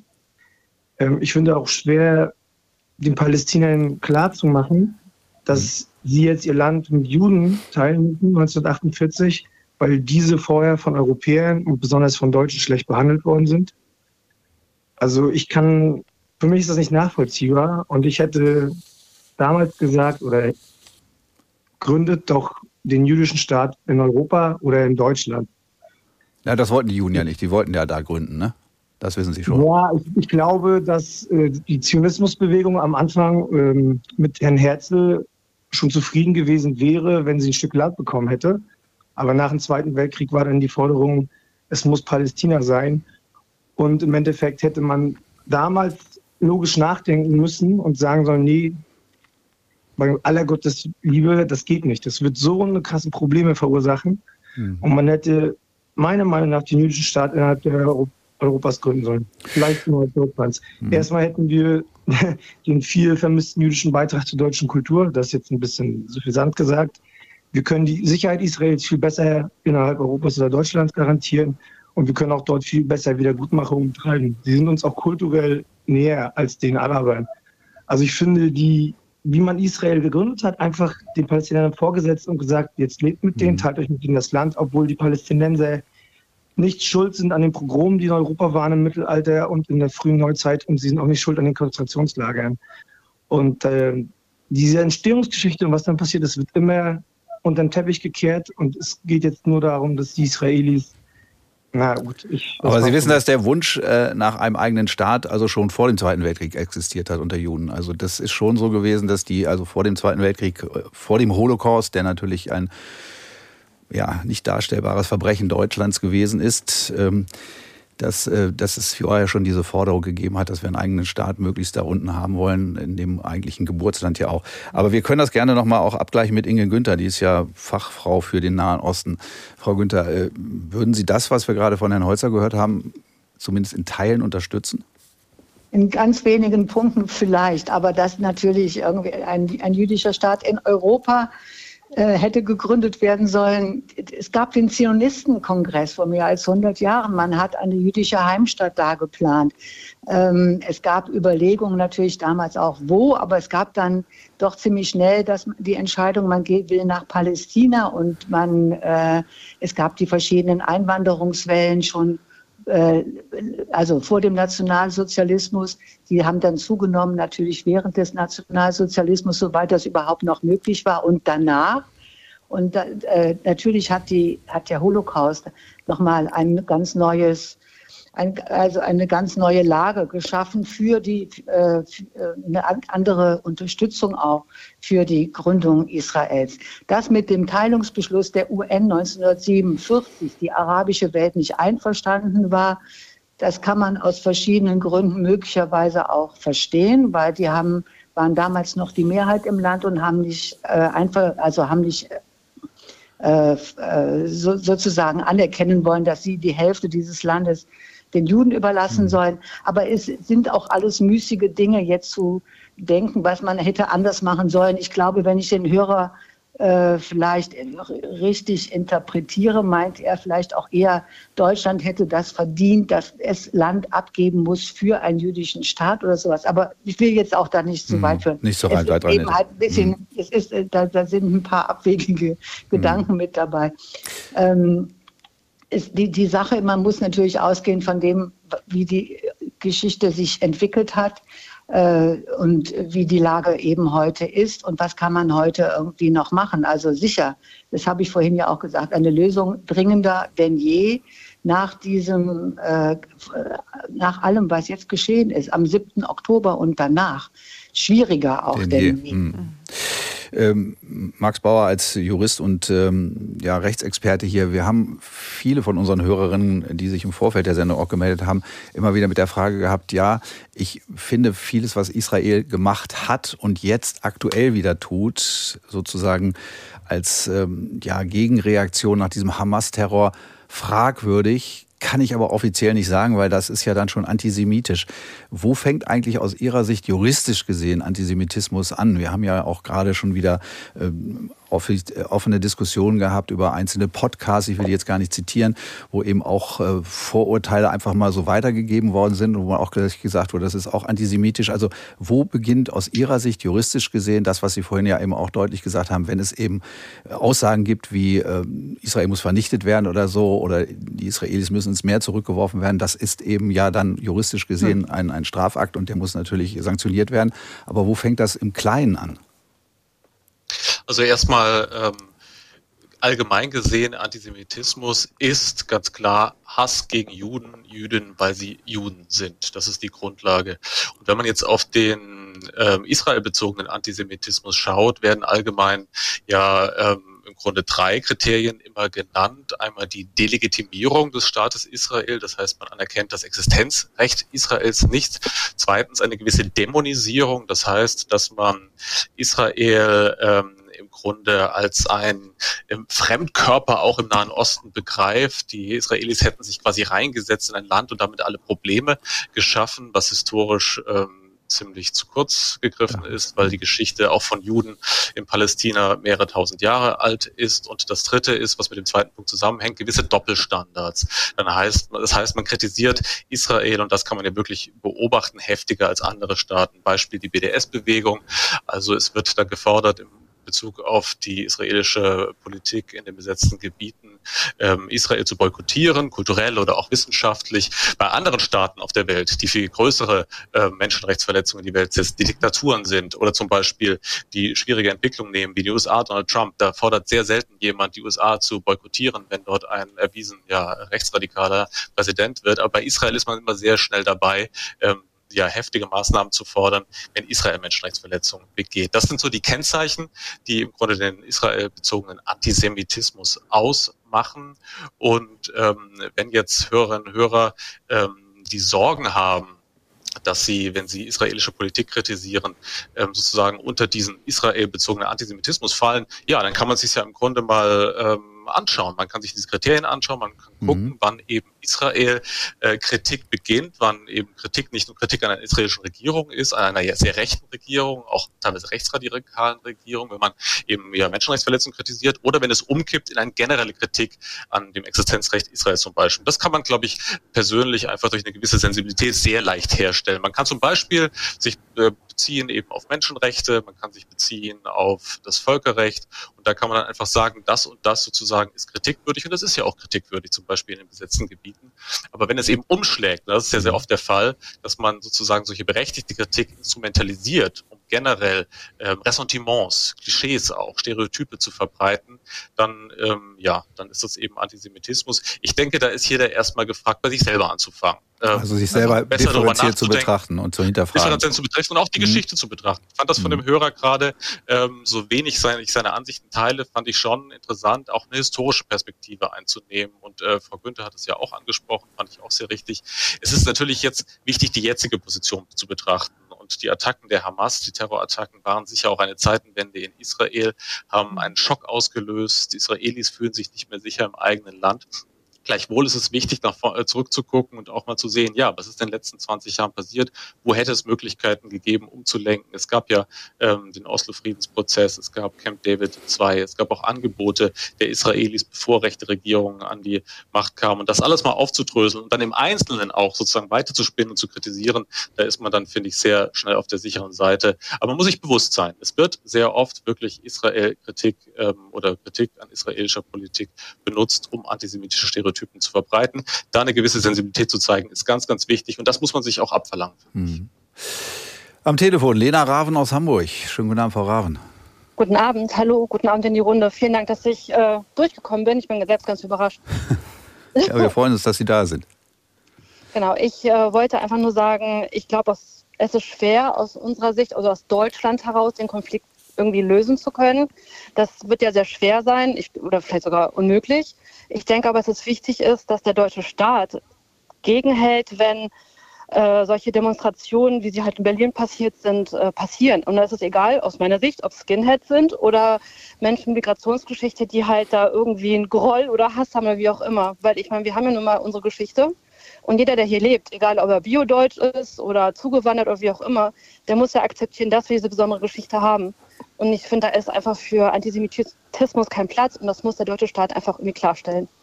Also mich macht das halt sehr betroffen, wenn man hört, dass jüdische Mitbürger sich hier nicht mehr sicher fühlen. Ja, wohl wahr, da haben Sie recht, Frau Raben. Dann lieben Gruß nach Hamburg. In der Tat, ähm, das ist eine sehr bedenkliche Entwicklung, wenn wir das jetzt mehrheitlich auch hören von Juden und Jüdinnen in Deutschland, dass sie mittlerweile wieder Angst um ihr Leben hier haben oder Angst um ihre Sicherheit. Das sind natürlich schon furchtbare Entwicklungen, denen wir da dringend entgegensteuern müssen. Nun gab es ja heute aus, äh, von der CDU aus gesehen, Max Bauer, die Forderung, dass Menschen, die Deutsche werden wollen, automatisch eben auch anerkennen müssen, das Existenzrecht Israels und diese Staat Staatsräson, die wir vorhin schon angesprochen haben. Ähm, halten Sie das für durchsetzbar juristisch? Also man sagt, also wenn du Deutscher werden willst, musst du das auch sozusagen mit unterschreiben? Ähm, das ist sehr schwierig, weil die Einbürgerung sowieso in Deutschland ja schon ein eher langwieriger Prozess ist. Das heißt, die deutsche Staatsbürgerschaft zu bekommen, ist nicht so leicht wie in anderen Staaten der Erde. Es ist eher diese Vorstellung, jemand muss sich erstmal integrieren und am Schluss sozusagen bekommt man die Staatsbürgerschaft als Belohnung. Es gibt andere Länder, die das anders machen und das jetzt sozusagen damit immer mehr Anforderungen noch aufzuladen, ist schwierig. Wenn sich jemand äh, sozusagen zur deutschen Verfassung bekennt und deutscher Staatsbürger wird. Und das muss er ja. Der Staatsbürger wird sich zur freiheitlich-demokratischen Grundordnung irgendwie innerlich zu bekennen, sonst macht das ja alles auch keinen Sinn. Dann würde ich sagen, ist es eigentlich schon ja konstitutiv Mhm. dass man sozusagen ein Bewusstsein hat für die deutsche Geschichte, für die deutsche Verbrechensgeschichte, für den Holocaust und für diesen Konnex, diesen Zusammenhang. Warum ist unser Staat so, wie er ist? Warum steht da die Menschenwürde vorne drin? Und warum haben wir eine besondere Verantwortung gegenüber ähm, Jüdinnen und Juden, ich würde sagen auf der ganzen Welt, aber ganz besonders eben Israelis und äh, in Israel. Und das gehört eigentlich zusammen. Das jetzt noch aufzuladen mit zusätzlichen Pflichten ist, glaube ich, eher eine ja, schwierige Maßnahme. Unser Thema heute, auch in der nächsten halben Stunde noch Krieg in Nahost. Welche Folgen hat das für uns und bei uns in Deutschland? Das wollen wir mit Ihnen besprechen. Wenn Sie Lust haben, dabei zu sein bei der Sendung, dann gerne anrufen 08000 4417 77 08000 4417 77. Das ist unsere Telefonnummer. Und wenn Sie uns im Netz sehen unter ndr.de-redezeit, dann können Sie ja auch dabei sein. Wir hatten ja vorhin in der Umfrage, die wir gehört haben, auch schon so ein paar Stimmen, die gesagt haben, ja, ich habe durchaus Angst auch vor Anschlägen, die möglicherweise zunehmen könnten bei uns in Deutschland. Und in ähnliche Richtung geht Ulrike Heise aus Springe, die schreibt uns über Mail. Natürlich gibt es Ängste und deshalb überlegt man sich schon, zu großen Veranstaltungen zu gehen. Ich denke zum Beispiel auch an den Weihnachtsmarkt. Der muss bezüglich der Sicherheit sicherlich verstärkt werden, genauso wie alle anderen Veranstaltungen. Belgien, wo es ja auch einen Anschlag gegeben hat, zwei schwedische Fußballfans sind dort getötet worden. Belgien ist nicht weit weg und Einzeltäter hat es schon immer gegeben. Das schreibt Ulrike Heise. Nächste halbe Stunde sprechen wir weiter über Krieg in der Ost. Welche Folgen hat das für uns? Welche Ängste löst das möglicherweise auch bei Ihnen aus? NDR Info. Die Nachrichten. Um 21.30 Uhr mit Beate Rüsapp. Israel hat humanitären Hilfslieferungen in den Gazastreifen unter Auflagen zugestimmt. Bedingung sei aber, dass die Hamas nicht an die Güter wie Wasser, Nahrungsmittel und Medikamente komme, hieß es aus dem Büro von Premier Netanyahu. Aus Tel Aviv Björn Dake. Direkte Hilfslieferungen aus Israel werde es nicht geben, solange die Hamas die Geiseln in ihrer Gewalt hat. Die Regierung forderte, dass das Rote Kreuz die verschleppten Menschen besuchen kann. Die Mitteilung aus dem Büro von Ministerpräsident Netanyahu kommt nur wenige Minuten nach einer Rede von US-Präsident Joe Biden. Darin wiederholte er seine Warnung vor allem an den Iran und an die Hisbollah-Miliz im Libanon, sich weiter in diesen Krieg einzumischen. Neben diesem Zeichen der Abschreckung sendet Biden in Israel ein Zeichen der Solidarität. Und der US-Präsident fordert, das Land müsse wieder ein sicherer Ort sein für das jüdische Volk. Die Polizei ist in mehreren Städten gegen nicht erlaubte pro-palästinensische Versammlungen vorgegangen. Im Berliner Stadtteil Neukölln wurden die Beamten dabei mit Feuerwerkskörpern, Steinen und Flaschen beworfen. Außerdem seien Mülltonnen und andere Hindernisse auf die Fahrbahn gestellt worden. In Frankfurt setzte die Polizei Wasserwerfer ein, um eine verbotene Mahnwache aufzulösen. Auch in Hamburg waren zahlreiche Einsatzkräfte im Einsatz, um pro-palästinensische Demonstrationen zu unterbinden. Der Bundestag hat in erster Lesung über einen Gesetzentwurf zur Legalisierung von Cannabis beraten. Laut Bundesgesundheitsminister Lauterbach soll durch die Neuerung vor allem dafür gesorgt werden, dass die Risiken des Konsums bekannter werden und etwa gefährliche Beimengungen unterbunden werden. Außerdem solle der Schutz von jungen Menschen verbessert werden. Wir wollen gezielt jeden Verkauf an Kinder und Jugendliche nicht nur verbieten, sondern viel besser kontrollieren. Die Kontrollarbeit soll sich in Zukunft auf Kinder und Jugendliche und junge Erwachsene konzentrieren, wo sie besonders gebraucht und wirksam ist. Bundesgesundheitsminister Lauterbach. Die linken Politikerin Sarah Wagenknecht hat sich übereinstimmenden Medienberichten zufolge endgültig zur Gründung einer eigenen Partei entschlossen.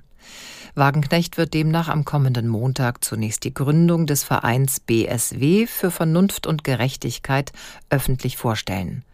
Dieser Verein gilt als eine Art Vorstufe zur Parteiengründung und ist bereits registriert. Das Kürzel soll für Bündnis Sarah Wagenknecht stehen. Die 54-Jährige verfolgte in wichtigen Punkten wie der Migrations- und der Klimapolitik einen klaren Gegenkurs zu Linken. Das Wetter in Deutschland. Nachts dicht bewölkt und in Niedersachsen Regen bei 9 bis 4 Grad. Morgen stark bewölkt und verbreitet Regen, Höchstwerte 7 bis 16 Grad, an den Küsten stürmisch. Die weiteren Aussichten am Freitag stark bewölkt und verbreitet regnerisch 5 bis 10 Grad, am Sonnabend zeitweise Regen, von Süden her trocken bei 9 bis 14 Grad. Das waren die Nachrichten. NDR Info. Redezeit welche Folgen hat der Krieg in Nahost auch bei uns in Deutschland? Welche Folgen hat er für uns? Darüber wollen wir jetzt noch eine halbe Stunde mit Ihnen reden in der Redezeit. Wenn Sie dabei sein wollen, gerne anrufen bei uns oder sich übers Netz melden unter ndr.de-redezeit. Können Sie uns ja auch im Netz im Livestream sehen. Die Frage stellt sich ja wirklich für viele, was macht dieser Krieg, was macht dieser furchtbare Konflikt, der da ausgelöst äh, worden ist durch die Terrorangriffe der Hamas auf israelische Zivilisten, was macht der mit uns und welche Sorgen gibt es überhaupt? Haben Sie Sorgen? Konkrete Sorgen mache ich mir nicht, weil ich hoffe, dass sich das in einem begrenzten Rahmen regeln lässt. Es könnte sich auswirken, klar. Am ehesten mit wirtschaftlicher Instabilität, Inflation und Rezession und all diese Dinge, wie es eben durch den Ukraine-Krieg auch schon angefangen hat. Wenn das Öl sehr viel teurer werden würde, das könnte ein wirtschaftliches zusätzliches Problem sein. Je nachdem, wie weit es geht wie weit die arabischen Staaten alle mit einbezogen werden, das kann für uns nochmal weitere Auswirkungen haben. Eigentlich denke ich, dass Europa in den Grundzügen gut versorgt ist. Natürlich, wenn es um spezielle Güter geht, dann wird es ein bisschen schwieriger. Aber ich denke, da gibt es dann Handelswege. Also ich sehe hier noch keine Knappheiten. Ich glaube, dass, dass die, die Eskalationshöhe, die jetzt sozusagen schon entstanden ist, noch schlimmer wird. Und dass das natürlich weltweit Auswirkungen hat. Zum Beispiel alleine schon, was die Reisethematik angeht, dass da wieder Einschränkungen kommen, aber auch bei Handel, überhaupt die menschlichen Kontakte, das ganze Zwischenmenschliche könnte wieder darunter leiden. Dass wieder Misstrauen wächst gegenüber ja, Muslimen, ist schon besorgniserregend. Ich mache mir deswegen persönlich nicht so Sorgen, weil ich eben weiß, dass das in Deutschland wahrscheinlich eben wegen der NATO und unseren Nachbarländern und so eben nicht passieren wird.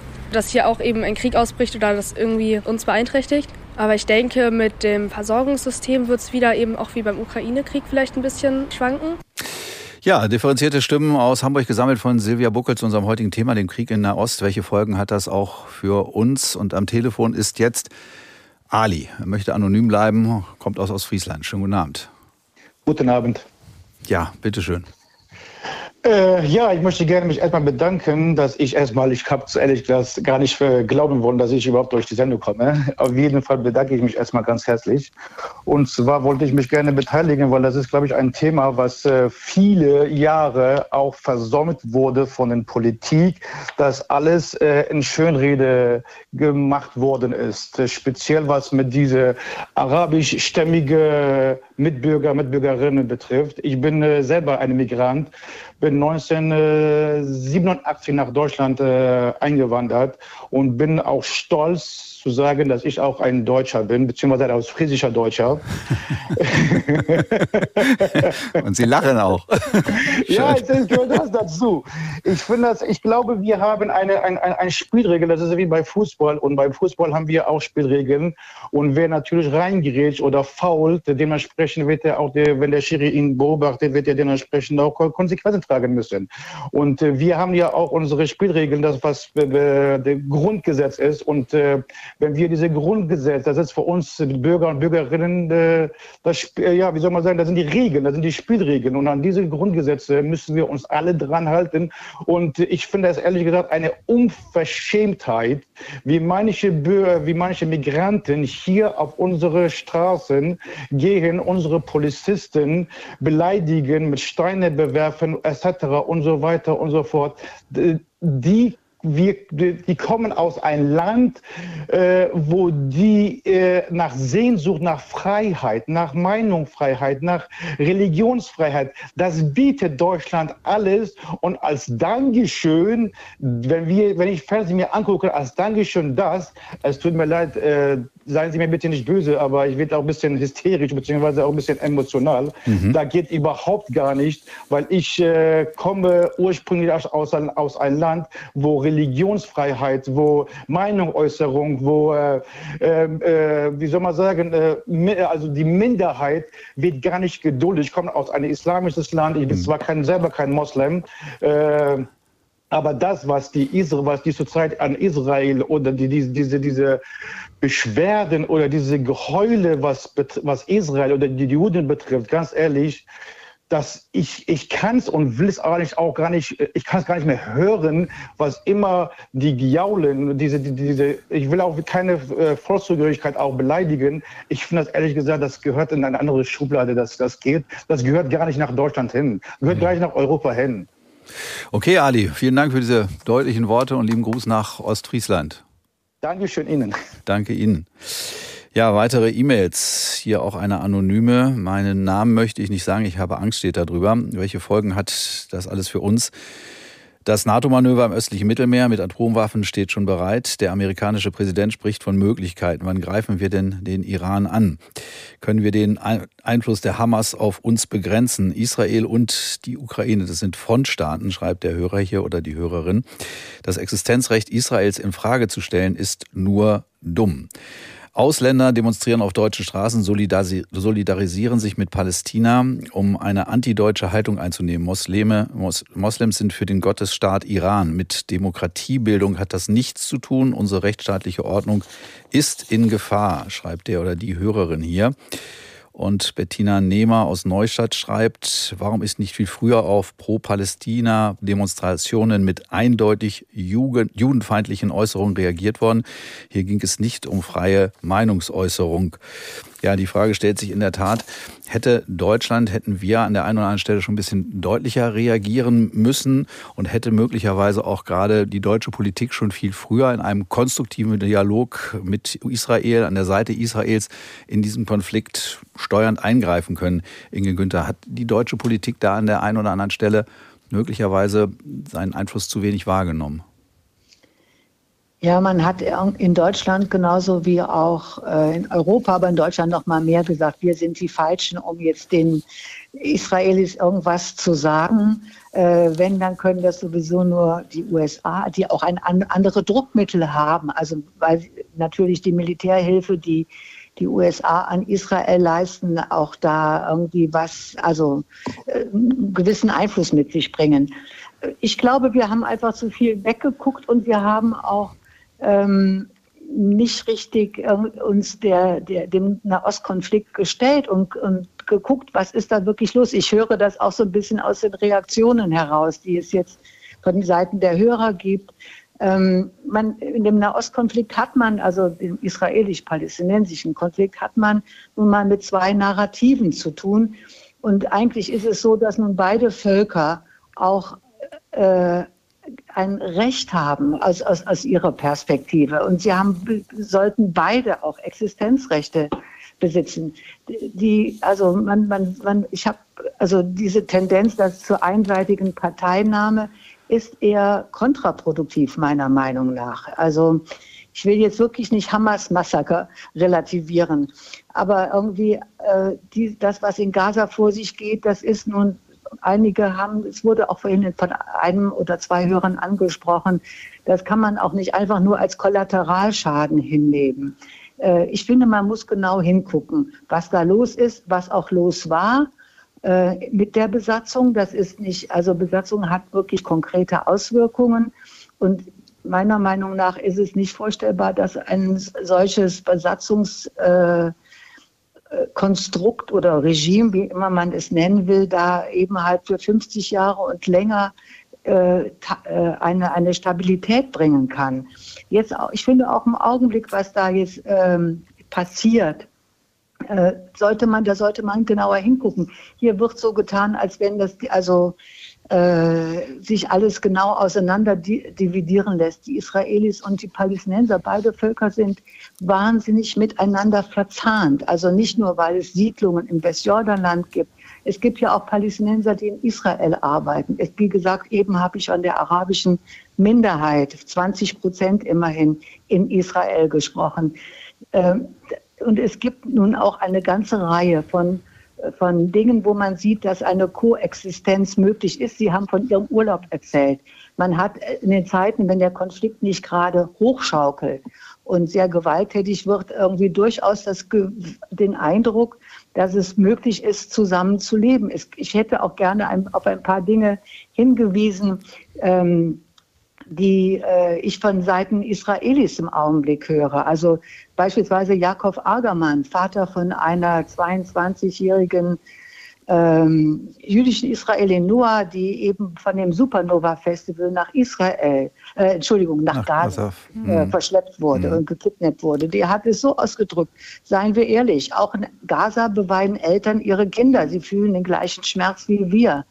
Es, also es gibt irgendwie tatsächlich immer auch noch Stimmen, die die, die, die andere Seite wahrnehmen und den, den Schmerz der anderen wahrnehmen. Ich halte das für eine Grundvoraussetzung, wenn man äh, denkt, man kann in irgendeiner Weise zu dieser Konfliktlösung oder zu einer Verständigung mhm. beitragen.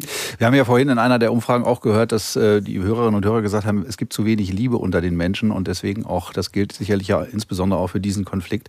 Ich würde Sie aber trotzdem gerne nochmal fragen, Natürlich wollen wir hier keine Opfer aufrechnen. Ich glaube, das ist auch der falsche Ansatz. Ja. Aber ein Land, das so angegriffen worden ist, das so traumatisiert ist, dass das äh, versucht, irgendetwas auch gerade aus politischer, aus militärischer Sicht in Richtung der Bevölkerung zu zeigen, dass es sagt, wir sind aber trotzdem stark und wir wehren uns jetzt und wir werden jetzt zurückschlagen. Ist das nicht ein nachvollziehbarer Ansatz, den man hinterfragen kann, natürlich vor dem Hintergrund dessen, was wird damit jetzt auch unter der Zivilbevölkerung im Gazastreifen angerichtet. Aber dass diese Reaktion jetzt erfolgt, ist die nicht vor dem Hintergrund dessen, was da vor knapp 14 Tagen in Israel passiert ist, einem Land, wo man gesagt hat, dass wir sind einigermaßen sicher, einigermaßen sicher, es läuft einigermaßen, ähm, und dass, dass man dann sagt, okay, wir müssen da jetzt auch ein Zeichen setzen? Nach innen ja. auch? Ja, das verstehe ich. Das ist auch äh, eine emotionale Reaktion, die ich irgendwie durchaus nachvollziehen kann, auch von Israelis. Ich hatte meinen Nachbarn da zitiert ganz am Anfang, der eben sagte, wir brauchen jetzt Vergeltung, wir müssen, müssen also bis hin zu Rache rufen ging das ja. Aber natürlich ist eine politische Führung auch äh, in der Pflicht, äh, über den Tag hinaus zu denken und auch, auch zu einer gewissen Rationalität verpflichtet. Also dann, wo soll das Ganze enden? Man kann, wenn man verbrannte Erde hinterlässt in Gaza, wenn äh, Gaza 2,2 Millionen Menschen leben dort oder müssen auch nach diesem Krieg wahrscheinlich weiter dort leben, wenn man sie nicht irgendwie in den Sinai in, nach Ägypten schieben will, was übrigens ja auch von ägyptischer Seite überhaupt nicht gewollt wird. Mhm. Äh, es gibt auch, man muss auch darüber nachdenken, was mit den Geiseln passiert. Es gibt tatsächlich nun einige Stimmen in Israel, die sagen, letztendlich, wenn man das Leben der Geiseln retten will, wird das nicht mit einer Bodenoffensive gehen, sondern im Gegenteil, das gefährdet das Leben der Geiseln. Es wird äh, wahrscheinlich nur auch über Verhandlungen äh, gehen.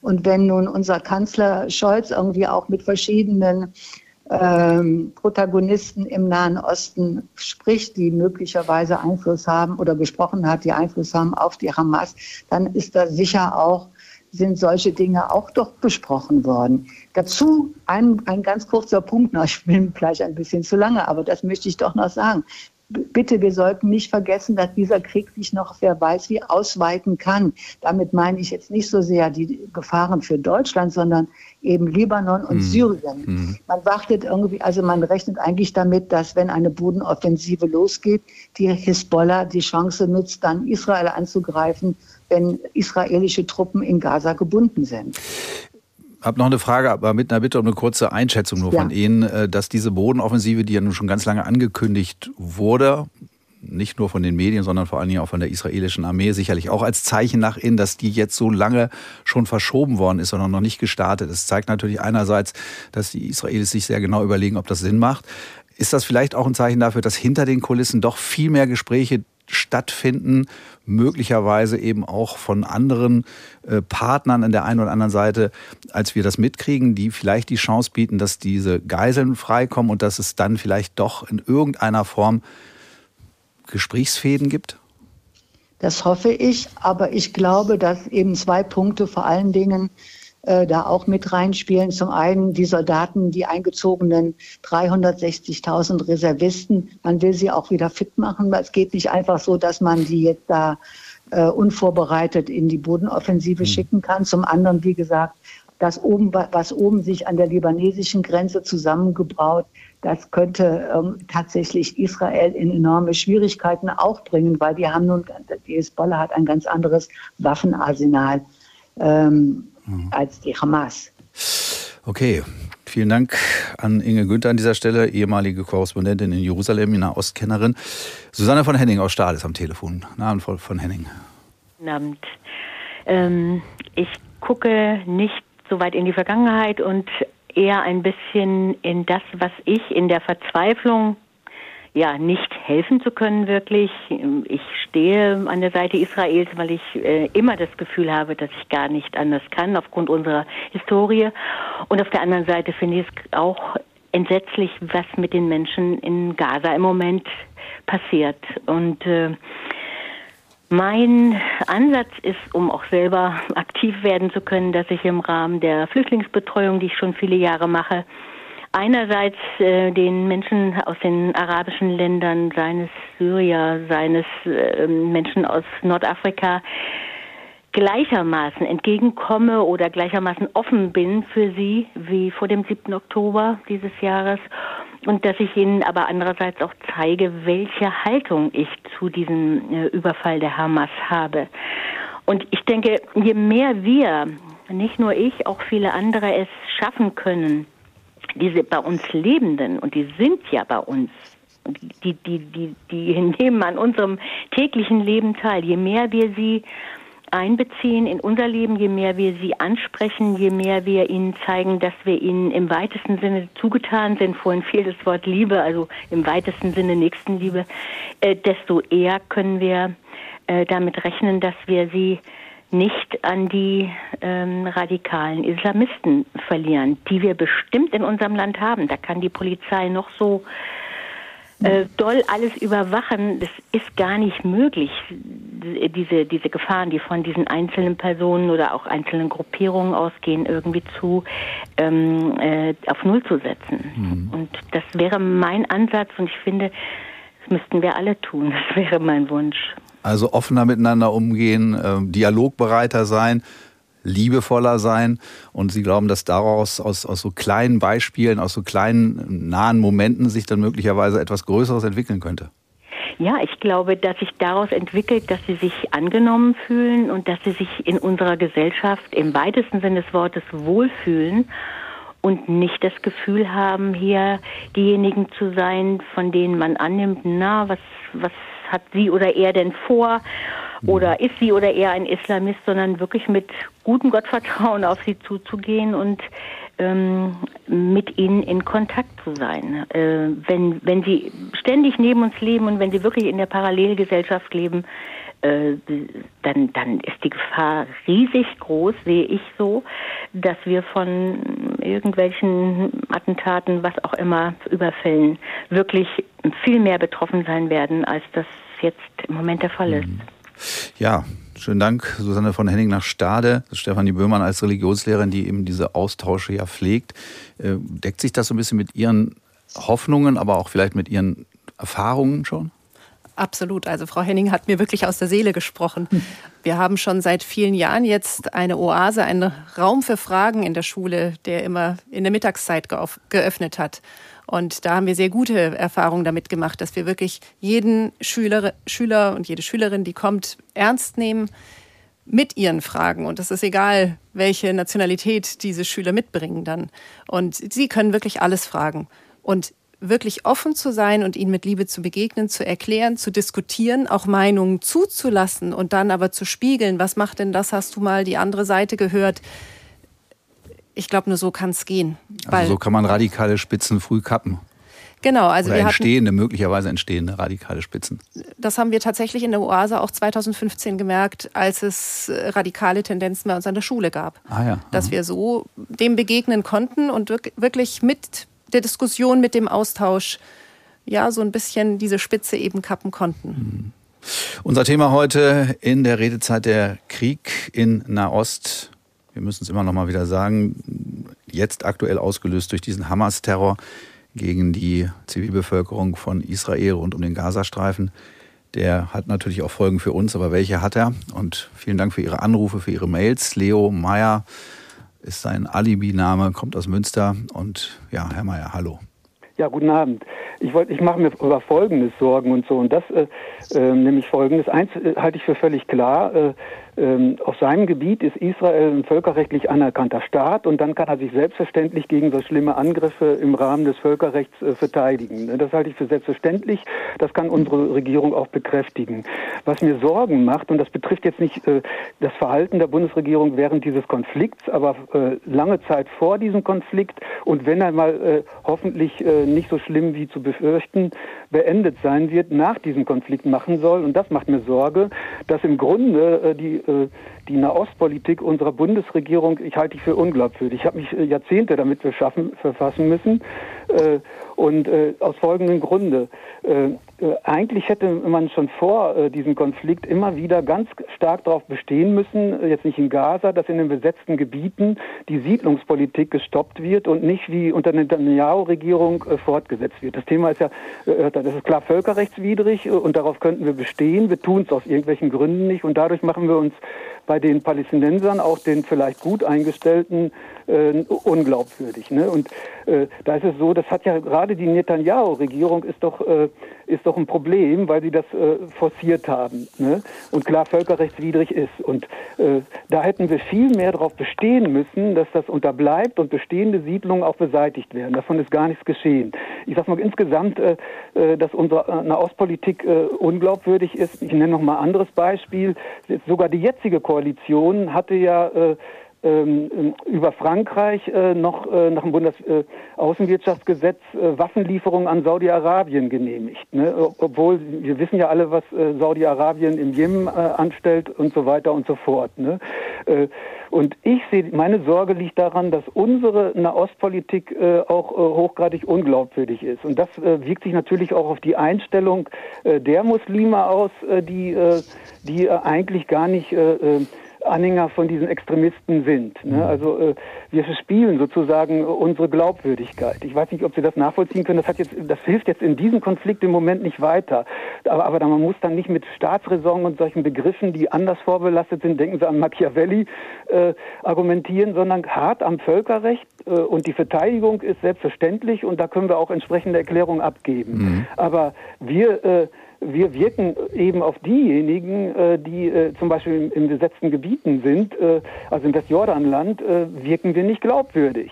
Ne? Die, die, sind im Stich gelassen. Ich, ich, hoffe, das ist angekommen. Ja, ist angekommen. Wir, so, das mit dem Völkerrecht würde ich. Seit den ja? 90er Jahren äh, äh, islamische Länder äh, als, äh, als äh, Richter bearbeiten müssen. Äh, und äh, ähm, ich bin selber kein Muslim, ne, aber äh, äh, es zieht sich wirklich über die Jahrzehnte, äh, dass äh, unsere Außenpolitik eben nicht glaubwürdig mhm. ist. Ich habe jetzt diese zwei Aspekte genannt. Okay. Weil, äh, aber das mit dem Völkerrecht würde ich ne? gerne nochmal aufnehmen, weil wir haben ja Max Bauer hier, der ist Jurist und Journalist in der ARD-Rechtsredaktion. Und dann Sie nochmal die Frage, so dieser Begriff Völkerrecht wird ja jetzt immer wieder viel rangezogen, wenn es um die Reaktion Israels gegen äh, die Hamas geht. Äh, ist das eigentlich wirklich ein Recht, auf das man sich äh, verlässlich berufen kann? Offensichtlich ja nicht. Ne?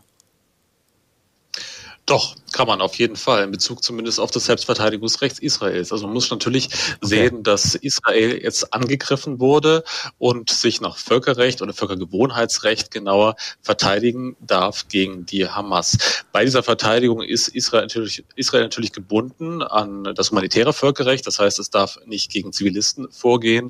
Auch die Abregelung zum Beispiel des Gazastreifens, die jetzt ähm, ansatzweise erst geschehen ist, mhm. jetzt erlaubt Israel ja ähm, auch äh, wohl eine Durchbrechung dieser Abriegelung äh, durch Ägypten und Lieferung, die ist nur für einen sehr schmalen Zeitraum wirklich möglich. Äh, das heißt, wenn man zum Beispiel einen Angriff vorbereitet oder sowas, der gerechtfertigt ist. Aber natürlich der Grundsatz gilt, Israel ist gebunden an humanitäres Völkerrecht und darf nicht gegen Zivilisten vorgehen. Gleichzeitig muss man natürlich, und das ist auch völkerrechtlich eigentlich ähm, möglich, die Sicherheitsinteressen Israels jetzt sehen, dass nämlich natürlich ein solcher Einschnitt, ein solcher Angriff auf das eigene Staatsgebiet, das wirklich ja auch eine symbolische Seite hatte. Israelis sollten sich unsicher fühlen durch diesen Angriff, ähm, dass man da nicht sozusagen zu dem normalen Konflikt übergehen kann, wie er in den letzten 20 Jahren war, sondern man muss schon auch das israelische Sicherheitsinteresse anerkennen, wirklich die Hamas so zu treffen, dass ein solcher Angriff nicht nochmal möglich ist. Aber da ist man natürlich, wie im Völkerrecht immer, schon sehr nah im Bereich der Politik. Und Frau Günther hat es richtig angesprochen,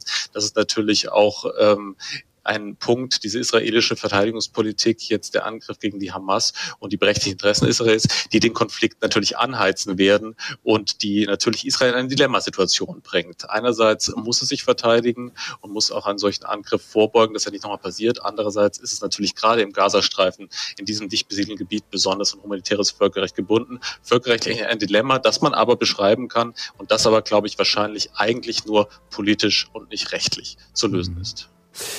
Ja, das Thema wird uns bedauerlicherweise ja wohl doch noch länger begleiten und vielleicht kommt es ja doch irgendwann wieder zu einer Form von konstruktiven Dialog, wenn es den jemals in dieser Form gegeben hat. Aber wir haben ja festgestellt, im Kleinen können wir auch eine ganze Menge tun, wenn wir offen und äh, ja auch verständig miteinander umgehen und andere auch respektieren. Das gilt ja in vielen Fällen. Das gilt sicherlich auch in diesem Konflikt. Der Krieg in der Ost, welche Folgen hat er für uns? Das war heute das Thema in der Redezeit. Wir haben mit Ihnen diskutiert. Vielen Dank für Ihre Anrufe, für Ihre E-Mails. Und Dank auch an Dr. Max Bauer, Jurist und Journalist in der ARD-Rechtsredaktion, gerade nochmal gehört. Inge Günther ist äh, ehemalige Korrespondentin in Jerusalem, eine Ostkennerin und Stefanie Böhmann, Religionslehrerin und interkulturelle Koordinatorin der Stadtteilschule Öjendorf in Hamburg. Die Redaktion der Sendung heute hatte Verena Gonsch. Morgen auch eine Redezeit. Das Thema dann Krieg, Klima, Terror. Wo und wie bleiben wir eigentlich resilient gegen diese ja doch sehr psychisch beeinträchtigenden Themen, mit denen wir uns täglich auseinandersetzen müssen. Krieg, Klimaterror. Viele von Ihnen sagen uns ja auch immer wieder, Mensch, wir sehen nur noch schlechte Nachrichten in den Nachrichten. Wir kriegen nur noch furchtbare Bilder präsentiert, aber die sind nun mal leider da weltweit. Aber wie bleiben wir da resilient? Das ist das Thema morgen in der Redezeit. Sie können dann ab 19.30 Uhr anrufen oder sich ab sofort auch im Internet beteiligen unter ndr.de-redezeit. Soweit möglich wünschen wir Ihnen jetzt noch einen schönen Abend. Wir vom Team der Redezeit heute. Hier geht es jetzt gleich weiter mit der ARD Infonacht.